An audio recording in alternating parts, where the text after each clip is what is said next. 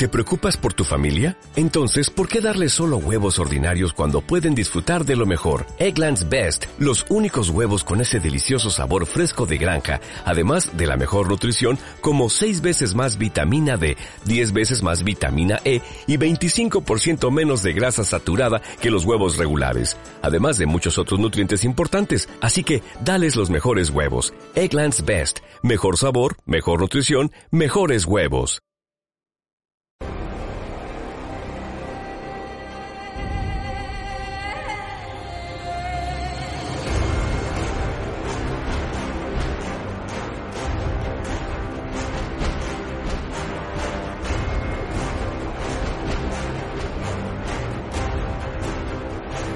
Saludos pioneros de Boulder una vez más. Por fin volvemos a encontrarnos en las redes. Eh, mi nombre es Rafa Alguacil y estoy aquí pues con, con Pablo Ganter, Juan Sixto y, y Fali Ruiz Dávila para hablar un poco del próximo evento de, de Pioneros de Boulder que vamos a llevar vamos a llevar a cabo. ¿Qué tal estáis? Después de tantos meses sin, sin premios. ¿Cuánto tiempo? Sí, sí. Un poquito sí, ¿no? Sí, sí, sí. Pero bueno, yo contento de que. Hacía falta, hacía falta yo. Me falta O sea, porque Era- estamos aquí con el evento épico del mundo real, que es una cosa un poco horrible. Pues ahora tener uno bueno, joder, bueno. y no te da puntos, lo entiendo. Pues vamos a hablar un poco de, de Mareas de Guerra en Sedecron, el, el evento épico que, que vamos a llevar a cabo de vuestro puño y letra. Y, pero antes de nada, para la gente que sea nueva en Resurgir del Dragón, mm, quiero que me expliquéis un poquito qué es el Resurgir del Dragón. Por ejemplo, Fali, Yo, ¿tú crees- eh, ahora, ahora que tu primer eh, evento de evento épico como, como autor en lugar de como participante, quiero que me cuentes lo que tú que tienes los dos puntos de vista, el punto de vista del jugador o director y el punto de vista ahora de autor. Es un evento épico de Resurgir del Dragón.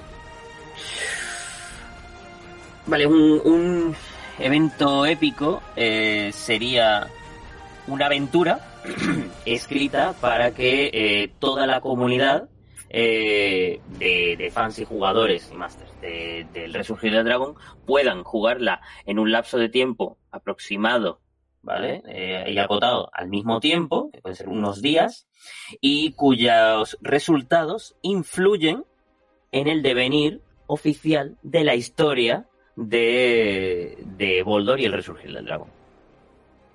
Vale. Y sería. Este evento ten- tendría una- un, un amplio abanico de, niveles, sería una especie de tier 2, por así decirlo. Eh, ¿cómo, se integra Juan como, como jefe de, como jefe o como coordinador de la línea de Resurgir Dragón? ¿Cómo se integra el, el, evento épico dentro de- del cúmulo de, de ya- disponibles, de todas las campañas ya, presentadas? Y ya de paso, ¿para qué niveles sería? Bueno, el evento épico, tal como lo estamos haciendo, siempre bueno es algo aparte, ¿no? De las, de las campañas, eh, se puede integrar tanto las, las campañas oficiales, ¿no? La conjura del renacer que estamos jugando ahora, las aventuras de la temporada 1 se han estado jugando, o la campaña que cada máster esté llevando con sus jugadores, ¿no? Sí. Eh, es un, algo que no tiene nada que ver con el resto de, de tramas, es una trama propia, algo ocurre en Boldor, en una zona concreta, y se buscan héroes y aventuras de todo tipo pues para solucionar el, el evento. Entonces siempre intentamos dar todas las facilidades que podamos a, a los jugadores para, para integrarlo en sus campañas o en sus mesas de juego. En este caso hemos intentado abarcar mucho el tema de los niveles. Eh, es como decía este para lo que se llama Tier 2. Eh, por tanto, personajes de nivel 5 hasta nivel 10. Eh, tampoco es que, se- que no se pueda jugar con personajes de otros niveles, pero ya el máster va a tener que hacer un esfuerzo por adaptarlo. Eh, la aventura es, tiene, es modulable en sentido. Está hecha para un nivel medio, que serían, creo recordar, 5 personajes de nivel 7, 8. Sí. Y entonces, bueno, hay un baremo de, para grupos más débiles, que pueden ser hasta nivel 5, y para grupos más fuertes, también dependiendo del número de, de personajes que haya. Se puede adaptar y pues ocupa todo, todo el tier. Perfecto, perfecto.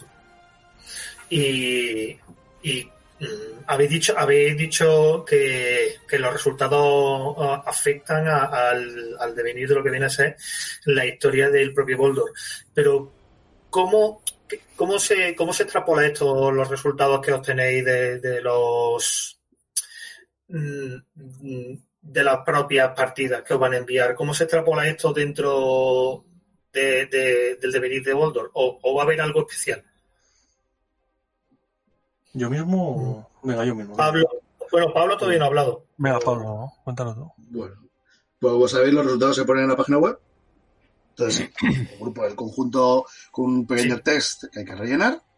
Y entonces, una vez que tener- el evento se cierra, miramos los resultados que ha ido añadiendo la comunidad de jugadores y, bueno, en realidad los directores de juego de Pioneros de Boldor, apuntaros a Pioneros de Boldor, y eh, con toda esa información que tenemos, los, eh, nos reunimos un comité de expertos, básicamente somos en buena medida los presentes, y decidimos cómo eso va a trasladarse a la realidad de Boldor, No- ya sea en suplementos venideros o a través de, del contenido de la propia revista, como pasó con la temporada 1, que en Pioneros de Boldor 3 apareció el resultado, y en base a eso había facciones que desaparecían, otros que se fortalecían, etcétera, etcétera, etcétera. Y creo que eso es... Y, y en el resto de, en el resto Bueno, de libros a partir de el ahora, ¿no? libros. Lo que evoluciona el trasfondo, eso está ahí. Efectivamente. De hecho, por poner un ejemplo muy rápido, ¿no? Si eh, el libro de Ciudad de Bindusan, ¿no? Es el primer libro de ambientación que salió, ya recoge en su propio, en el texto del trasfondo del primer evento épico de Furia 6, ¿no? Y influye Sí, sí. en, el, en, el, en lo que está ahí en el libro. Vale. Y metiendo ya un poco eh, en harina. Eh, hablando un poco de. Hablando, en, eh, ya estas preguntas lo lanzo en general y entre vosotros habláis un poco. Eh, ¿De qué va la trama? Es decir, ¿qué es lo que se va a encontrar la gente mm, participando en, en María de, de Guerra en ese secreto? Yo, una cosa que no, perdona, Rafa, que te corté, una cosa que a lo Sí. mejor no quedó clara, que siempre es que siempre nos la preguntan antes o después, el evento épico va a estar gratis para descarga en PDF. Ah, sí, sí, Todos sí. los eventos épicos anteriores siguen de descarga para quien quiera jugarlos o repasarlos. Eh, en este caso, el evento épico no tiene ninguna relación con los eventos épicos anteriores, así que no hace falta haberlos jugado Vale. para jugar este. Vale, vale, perfecto. Y Eh, ya puesto, La trama. ¿de qué va este evento épico? Un poco. Vamos, vamos a entrar en pocos spoilers, ¿vale? Porque- Sí, vamos a intentar, la media hora que vamos a estar charlando, habrá que contar cosas de la trama un poco, pero nada que, que los jugadores no vayan a descubrir en los primeros cinco minutos, yo creo. Guerra. Guerra, eso sí está claro. Encima, guerra contra los que son los antagonistas de muchas de las facciones de, de Boldor actualmente, que son los elfos bastardes. Bueno, bueno, bueno, pues no vamos, por- no, no vamos a adelantar material. Venga, con- ¿qué, qué es lo que pasa con el elfos bastardes? Es verdad, están ahí los, los elfos bastardes, son malos, hay que acabar con ellos según muchas de las facciones. ¿Por qué? ¿Qué, qué han hecho? Bueno, Bueno, Juan. venga, no, para quien no lo sepa, vamos, es decir, los elfos bastarres son unos de los principales villanos de Boldor, ¿no? Eh, herederos de los peregrinos, ¿no? Los antiguos mayordomos de los peregrinos, y ellos aspiran pues a reinstaurar el imperio de sus, de sus antiguos señores, pero ahora para ellos. Y llevaban un tiempo sin salir, yo creo, en las aventuras. No, es el primer evento épico en el que son villanos de verdad. ¿No? Había, ya habían hecho alguna presencia en Sangre de Dragones. Armonía de la Tormenta y Ecos de Tiranía. Sí, y en el Oro de la Abundancia también es. están. Eh, en ese sentido, la gente que haya jugado la primera temporada, pues verá que algunas cosas que pasan allí tienen reflejo en el evento épico. ¿no? Es un pequeño sembrado de, de este evento épico que tiene que ver precisamente con esas, con esas ansias de los elfos Bastarre de, de dominar al resto de pueblos de Boldor y en este caso pues de avanzar hacia, hacia el Serecron, hacia el, hacia el este de Boldor donde normalmente pues han chocado con, con el Imperio Mida y sus aliados en la zona. Y bueno, no sé, los demás cómo lo veis. O sea, el- es el evento, es desde la Furia de Signot se volvemos un evento épico muy bélico, en ese sentido. Sí, Sí, Sí, porque- eh, Hemos intentado volver a coger ese punto épico de, del primer evento épico, ¿no? nunca mejor dicho, de- claro, que es la Furia de Seinoz en Melioní y que creemos que es el que mejor ha funcionado y intentamos volver a ese... y bueno, Sí, yo, yo creo que fue. Yo, yo el que recuerdo que había más gente eh, dándolo todo contra contra los, los otros anta- grandes antagonistas de de Boldor que son los Morlocks. los Morlocks. Los Morlocks. No voy a decir cómo iba a llamarlo porque no me hace llamarlo. Vale, eh, entonces, claro, mm, vale. La diferencia básicamente entre este tipo de aventura y una aventura normal, eh, al margen de que viene gratuita, que tampoco es algo que sea súper exclusivo, por todo que en el Resurgir Dragon hay bastantes productos que ya de por sí son gratuitos, sobre todo no solo las revistas, sino que muchas aventuras han, se han dado de forma gratuita a lo largo de la historia del juego. ¿Qué otras cosas diferencian a, un evento épico como María de Guerra en Cerecron de una aventura normal? Yo creo, que estamos viendo por ¿Sí? No, no, no. Eh, sí, un poco de, de, lag, ¿verdad? Por el sonido, dices. Sí, sí. Sí, sí. Eh, Pero bueno, bueno creo, creo, que eh, el, el, término épico es lo que más marca los eventos, porque mientras que las aventuras eh, que, se publican, tanto las, como las, las gratuitas, eh, siguen perteneciendo al, al, juego organizado, porque los, los grupos de juego y los masters siguen pudiendo participar en, en la evolución de, de las facciones y del mundo. Eh, siguen, siendo eh, eh aventuras, historias eh, más, más, más, micro, porque eh, están llevadas por pues es, es un, una investigación, una búsqueda, un, un camino que lleva a un pequeño grupo, mientras que los dos, estos dos eventos épicos son guerras. Es decir, es el, el grupo se se coge de ese camino y se mete en medio de, una, de un gran escenario donde hay un montón de otros grupos, eh, eh, facciones, poderes y fuerzas, y ellos están en medio y tienen que elegir a quién poder eh, ayudar, en qué bando ponerse y todo lo que los rodea es mucho más grande que una aventura. Es algo, como vemos a lo mejor pues en, en, películas de, de, fantasía, cuando eh, es un campo de batalla enorme, gigante, donde hay bandos, donde hay ejércitos, donde eso es lo que creo que es la mayor diferencia, a mi parecer, con, con el resto de las aventuras. Vale, sí, vale, perdón, sí. Sí, sin lo que ha dicho Fali, está muy bien dicho. A mí, por cierto, este, evento épico me recuerda más al inicio de la película Salvar al Soldado Ryan o los cañones de, Navalone. Para mí es muy Segunda Guerra Mundial. Es que, es que mientras tú eh, las aventuras normales las puedes jugar durante toda la primera temporada, que tú puedes jugar el evento épico cuando quieras, pero los resultados, que es eh, eh, donde tú vas a poder, eh, como grupo de juego, modificar la historia de Boldor, solo va a estar abiertos durante un periodo de tiempo limitado. Que me diga Juan cuánto es, porque yo ahora no, no me acuerdo, porque soy una persona desastrosa. Sí, quería que eh, eso que también preguntaron, que, el tiempo va a ser importante, no solo dentro de la aventura, como, como es obvio. Supongo que al igual que Millonit, eh, tenía un cierto aspecto de sandbox en su estructura. Eh, no sé si e intuyo que por, por la grandeza del, del escenario y, y, del acontecimiento enorme que, que, va a ocurrir cuando entren los personajes a meterse en faena, eh, tendrá también una estructura, una estructura similar.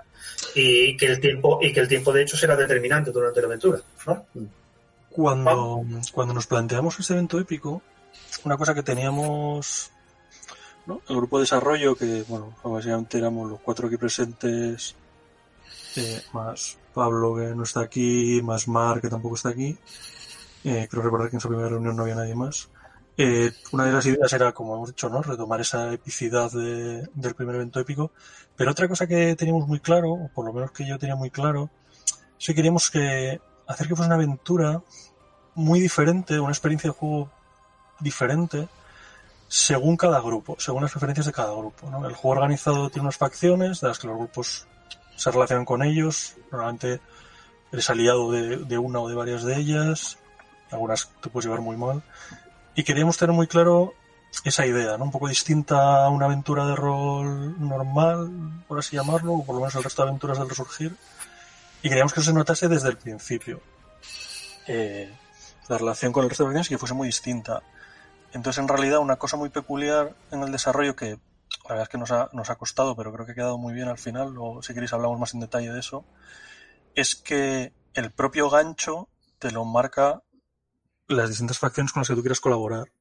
Y el final de la, de la aventura también lo marca eso. Tú puedes elegir qué misión y según con qué facción o facciones decidas trabajar, vas a vivir, vas a tener una aventura completamente diferente. Vas a tener que ir a unos sitios distintos, enfrentarte a otros desafíos y demás. Entonces yo creo que eso es, creo que eso es la clave de cómo hemos planteado este, este escenario, este evento épico, ¿no?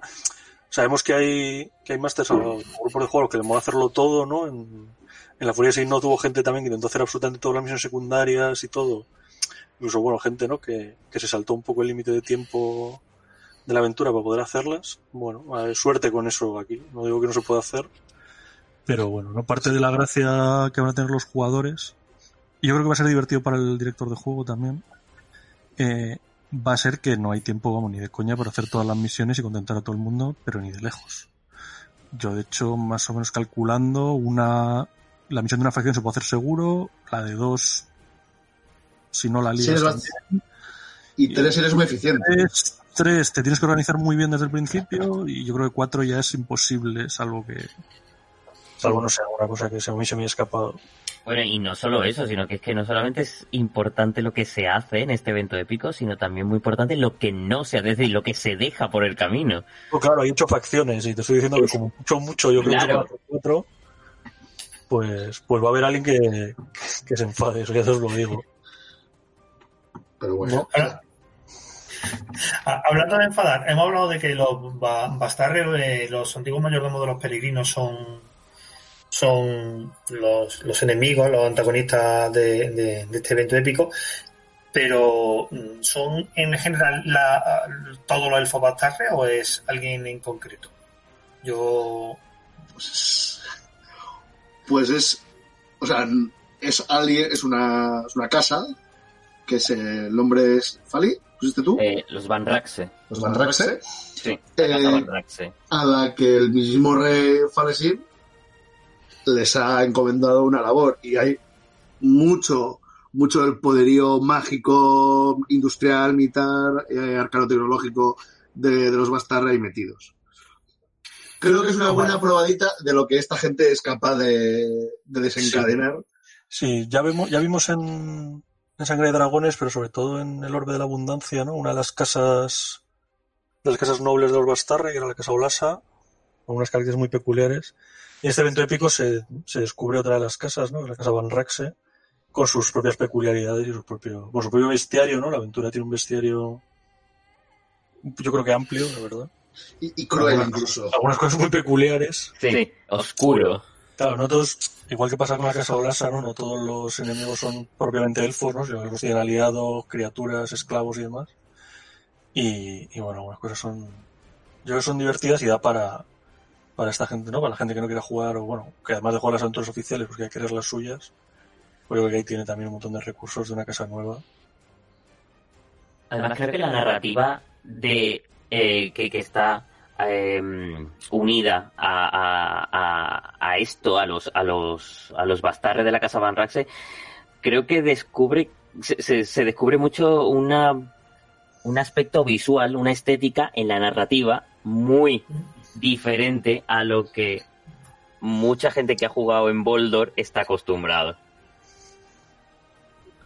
Uy, uy. los monstruos os van a dar o sea, o sea, es que Bueno, yo, o Zumba. sea, por, por, por, no, por un poco en eso, yo creo que de todas maneras es una aventura, ahora viendo acabada, eh, donde yo creo que cumple bastante otra cosa que queríamos hacer, ¿no? Que es mantener los tres pilares, los famosos tres pilares de Dungeons, ¿no? Yo creo que, o sea, hay combate, desde luego, eh, hay mucha exploración, ¿no? Al igual que pasaba en la Furia 6 North, gestionar el tiempo, exploración, tiradas de habilidad, todo eso lleva, va a tener mucha importancia en cómo, cómo transcurra eso. Y por otro lado, yo creo que tiene bastante de, interacción social quien quiera, vamos, quien quiera entrar ahí como si hubiese un mañana tirando bolas de fuego, pues también puede hacerlo, faltaría más. Pero yo creo que es una aventura en la que dialogar, yo qué sé, ¿no? Incluso el engaño, el organizarse bien, hay, hay gente, ¿no? En ese sandbox, en esa, en esa guerra, como queramos verlo, que tiene sus propios objetivos, sus facciones, sus cosas, no todos son, son villanos, ¿no? Matices de gris. Matices, bueno, sí, matices de gris y, y distintas facciones con las que se puede jugar. sí. Hay, hay personajes a los que se puede convencer. No, no quiero hacer spoiler, pero A, A mí me dio la sensación, a mí me dio la sensación de que hay opciones para el que quiera jugar algo Rambo, volviendo un poco al tema del cine, el quiera jugar como si fuera Metal Gear Solid con el sigilo, el engaño, el subterfugio, inclu- y la- incluso la gente que disfrute más con, con eso, la interacción y ver qué es lo que tiene esos tanto dungeons como grupos de jugadores, dungeon masters o grupos de jugadores, vais a, te- vais a tener opción. Vale, y. Perdona, perdona, termina. No sé qué va a decir. Creo que, creo que también creo que también va a valorar mucho y esto es una recomendación que hago aquí aunque luego sé que, que mucha gente no por mi propio grupo no me haría caso eh, a la gente que lo prepare bien ¿no? es un evento así que de repente transcurre muy rápido y cuando te das cuenta ya estás ahí en mitad del salao pero sí que hay cierto margen yo creo a prepararse un poco de hecho algún grupo de testeo que hemos tenido por ahí este rollo de, de eso, comprar algunas pociones, algunas varitas, preparar un poco no sé qué, eso puede ayudar mucho a avanzar. A lo mejor por ahí sí que se pueden hacer varias, varias misiones. Vale. Em, vale, eh, em, y ya para, para acabar un poquito, em, me habéis contado que, que es posible, o habéis contado, eh, que es posible que, mm, que haya, eh, que puedas hacer todas las misiones que te encomienda una facción, dos facciones, incluso tres facciones. Mm, Cuatro ya sería imposible, vale. ¿Cuál es el papel realmente de las facciones dentro de, dentro de este evento épico y, y cuál es la duración aproximada de, de- es decir, ya un- la, la aventura se puede resolver entre dos, tres, cuatro sesiones si intentas hacerlo todo y te gestionas muy bien o es lo que tiene un sandbox que puede que puede A ver. variar en Si te ciñes a lo que dice la aventura, que sé que luego mucha gente pues no lo hace, eh, la aventura tiene que transcurrir, si no recuerdo mal, creo que son 8 horas o 12 horas. Ahora mismo no me acuerdo exactamente porque hemos hecho muchos cálculos y lo hemos cambiado varias veces. Creo que son 8 horas de Sí. o 12 horas. Me parece- Me parece que son 12 porque en realidad sí te puede dar tiempo a hacer un descanso Sí, largo. creo, que eran do- creo que eran 12 horas, me parece. Sí. Eh, en sesiones, yo creo que se puede jugar en una, pero esto sabéis que cada grupo una, es un una sesión mundo. de 12 horas cualquiera No, bueno, Hombre. claro, pero Depende de la facción con la que te cases. Claro, que si vas con una y vas a cuchillo a hacer eso, pues te va a durar el evento épico pues poquito. Si en cambio, pues quieres apurar el tiempo y ver cuántos resortes puedes tocar, pues se puede prolongar. Siendo... Es que, es que depende mucho. Es que hay gente que ha jugado a la Furia de Sinod que me parece que es, una, es un evento épico relativamente corto, la da para muchísimas sesiones. sí Claro, como Entonces- siempre, tiene también lo que los jugadores pues tarden en decidir, ¿no? Sí, es verdad que pues ahí darle muchas vueltas. ah, vamos por aquí, ¿no? Con estos, con los otros. Bueno, Un riesgo de arena puede ser un buen añadido. Para el- claro, claro, es... Creo que lo pone en los comentarios, ¿no? Esto va de tensión, de tener el tiempo en contra y lo, creo que los directores de juego deberían esforzarse un poco por porque los jugadores sientan ahí que esto que, no, que la Bueno. misión o las misiones van contra reloj. Además hay acciones que marca la, la aventura que dice, con esto habéis perdido tanto de tiempo. Ah, bueno, claro, sí. El crono, el crono avanza Claro. o se extiende o se acorta según algunas acciones. Claro, hay una Y- herramienta que va a pellizcar al máster. Y otra cosa que, que también pasa, que no lo hemos dicho antes, es que en realidad mm, yo creo que no se, no se pueden, no he hecho la tabla exacta, pero luego no se pueden hacer las ocho misiones porque algunas misiones se oponen a otras. Sí. Porque, claro, las facciones tienen sus planes. Amigos. Creo que ahora contestando un poco lo que preguntabas de las facciones, que no, que al final no te hemos contestado a eso. Eh, cada facción, bueno, ocurre, la aventura tiene un, el villano principal, ¿no? La Casa Van Raxe, y todas las facciones quieren en mayor o menor medida evitar que, que los elfos cumplan sus planes, eso es común a todos, ¿no? Como ocurre con los Morlocks. sí o que quien quiera ponerse del lado de los elfos, pues bueno, pues ellos sabrán. Pero luego, dentro de que esto hay que evitarlo, cada facción tiene su, su, su, su plan de hacerlo y no todas las facciones les importa lo mismo una cosa que otra. Hay gente con a lo mejor más con vendetas personales, gente que intenta sacar más beneficio, mm, gente que quiere que no le cambien los elfos, pero a lo mejor no tiene, no le hace mucha gracia que otras facciones hagan otras cosas. Y en ese sentido, pues algunas misiones se solapan unas con otras, de manera que creo que es imposible resolverlas todas.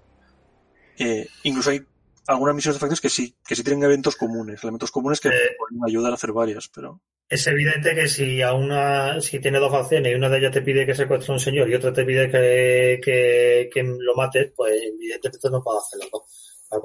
Como son.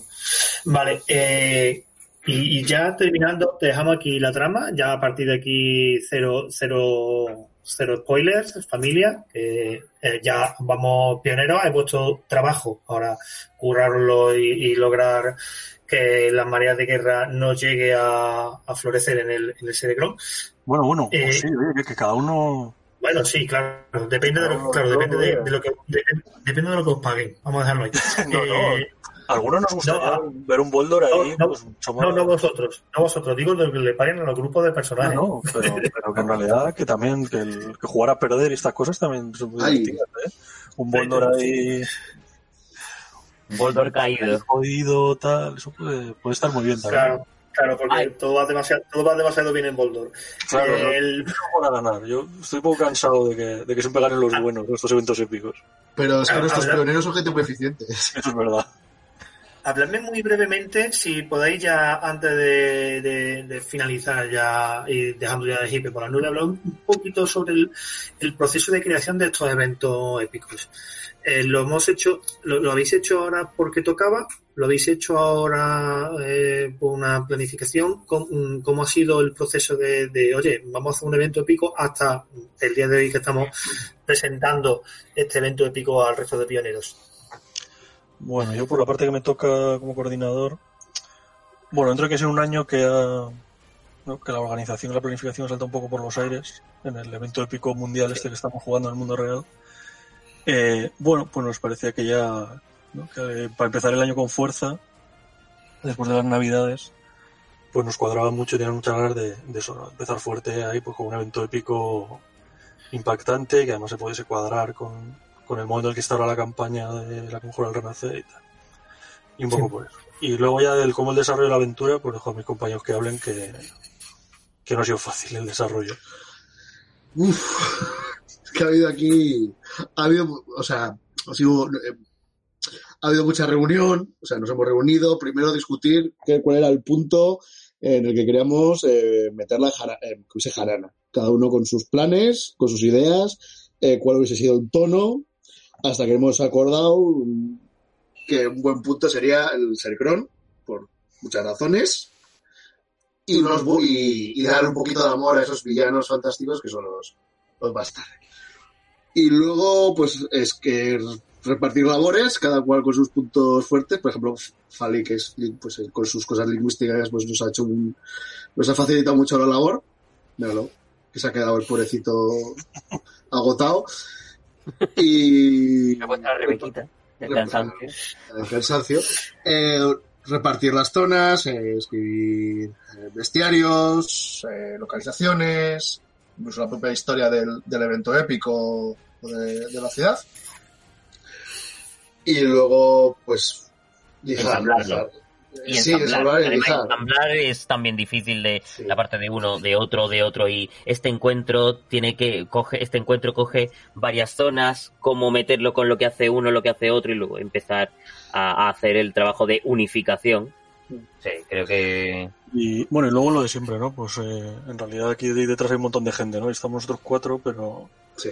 detrás hay un montón de gente, ¿no? Pues Pablo que también está escribiendo no está, Mark que nos ha estado dando muchas ideas, estuvo en el briefing inicial dando bastantes ideas y luego estado revisando constantemente el trabajo que hacemos hasta el texto final, el grupo de, Pedro J que ha estado testeando el evento épico y también dándonos feedback. Testeadores oficiales de testeadores oficiales de lo, lo, bueno es que más allá del que nos, a veces nos cuesta al principio en los primeros briefings pues llegar a puntos en común, una vez que ponemos en marcha, pues como nos llevamos bien entre nosotros, o sea, trabajamos bien juntos, pues no... Trabajamos como fórmigos, ¿eh? pues todo ahí en armonía y todo queda muy bonito. Como fórmigo... No te lo creo ni Como, como fórmigo reconstruyendo Milionín en, completa armonía. Vale, y ya para, bueno, mm, mm, ya para terminar, ya que la gente está diciendo, dámelo todo, dámelo todo, eh, a esta altura, eh, cuándo vamos a tener disponible el evento y hasta cuándo va a estar. Porque hemos hablado de que esto está encorsetado, es decir, está encorsetado en el espacio y el tiempo, cuándo va a estar disponible y hasta cuándo va a tener la gente para jugarlo y para que sus resultados tengan, tengan relevancia. Bueno, bueno, como siempre intentamos hacer toda la mancha posible de estos tomas, ¿no? Porque para participar el máximo de gente, entendemos que no es fácil para ningún grupo de juego de repente cortar tu campaña o tu lo que sea y decir, ay, venga, vamos a jugar esto ahora y tal. Entonces, bueno, saldrá dentro de muy, muy poquito, ¿no? Si no, estaríamos contando esto ahora. No, Pues a no hay una fecha exacta, porque sabéis que luego estas cosas a veces se complican, pero, pero vamos, esto tiene que estar ya. Y normalmente solemos dejar un par de meses, o tres meses, yo creo que siendo enero esto quedará hasta Semana Santa, hasta marzo, ¿no? por ahí. Eh, pero luego se va según, según está la participación. El evento me acuerdo que, que dimos dos meses, me parece, y vimos que todavía hay un montón de gente mandando informes y tal, y dijimos, venga, pues un mes más, ¿no? Hasta que veamos que ya esa curva de informes se aplana y que ya parece que todo el mundo que quería jugar lo ha jugado. Eh, así que, bueno, de hecho, es probable que, es probable que el próximo Forjando lo que hagamos, todavía está el evento en marcha, a mejor hasta podemos comentar un poco cómo está yendo y, y noticias desde el frente. Y tiraros de las orejas. Bueno, ¿Cuándo, ¿Y cuándo va a estar? ¿cuándo va a estar? ¿El sale? ¿Cuándo sale? ¿Cuándo sale esto? Esto, esto cuando, cuando lo tengo yo en, en la página web de esto ya te lo sabes, Rafa. Yo tengo que preguntarlo. No, no, pues lo que te he dicho, pues te saldrá muy en breve.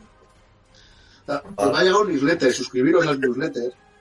Pues Eh, claro, eso, es que claro, eso todo nos lleva, yo no pregunto porque sí, esto Sí. me lleva a que, a que, a que muchas gracias por, por dejar el hiperguitar alto, que tenemos que tener ahora los grupos de Telegram on fire y, y las redes sociales de, de, de No Solo Roll y la gente que siga Resurrección de Dragón también tiene que estar on fire. Eh, por lo tanto, gente que, seguís pioneros de Boldor, ha llegado la hora de la verdad. Eh, se- seguid, por favor, a No Solo Roll en sus redes sociales o apuntaros al, al Telegram de, Resurgir del Dragón para enteraros de cuándo surgen estas cosas. O mejor aún, hacer todas estas cosas y además, además apuntaros a los newsletters de Pioneros de Boldor que os van a decir exactamente cuándo ya tenéis disponible disponible esto para, para dar toda la caña posible a la, a la casa Van Raxi. Pues yo creo que La newsletter a veces tiene cosas, hay que apuntarse a la newsletter porque a veces mandamos cosas allí que no mandamos a ningún otro sitio, ¿no? Esta semana hemos mandado un, un newsletter, ¿no? Con un montón de rumores sobre el evento épico para que los masters vayan metiendo en sus partidas y vayan ahí picando a sus jugadores con lo que puede pasar. Pues fabuloso. es una ventaja estar apuntado al newsletter. Más motivos para el newsletter. Y ya está. Pues muchas gracias Pablo, Juan y Fali por, por toda esta información y nos vemos pronto en el frente, ¿no? Sí, yo creo que vamos a empezar, vamos a volver con ganas y, y bueno, ahora yo creo que en enero todavía a lo mejor hay alguna algún anuncio más de lo surgir, alguna cosilla pronto y yo creo que además vamos a volver a hacer Forjando Boldor con cierta en este formato reducido, ¿no? De media hora, mejor que Sí, sí. ¿Sabes? pero vamos a intentar hacerlo con mayor frecuencia y bueno, pues Ya rotaremos, vendrán otros compañeros, no estaré yo lo que sea, ¿no? Volverá, volverá Pablo si le engañamos que no sé yo, vendrá, vendrá Mar, vendrá, vendrá otra gente, hablarán Va de siendo hora, va, va siendo hora de, de volver, que, que se nos echaba de menos. Por lo que yo he leído. Vamos, lo mismo es mentira, lo mismo lo- pero yo creo que sí que la gente nos echaba de menos. La, la gente es buena, hombre. Mucho, ti- mucho tiempo y seguro que ha pasado muchísimas cosas en Boldor en todo este tiempo. Venga, Por lo dicho, cállaros más tarde. Caña Bastarre, eh, muchas gracias y nos vemos en el siguiente Forjando Boldor. Hasta luego. Hasta luego.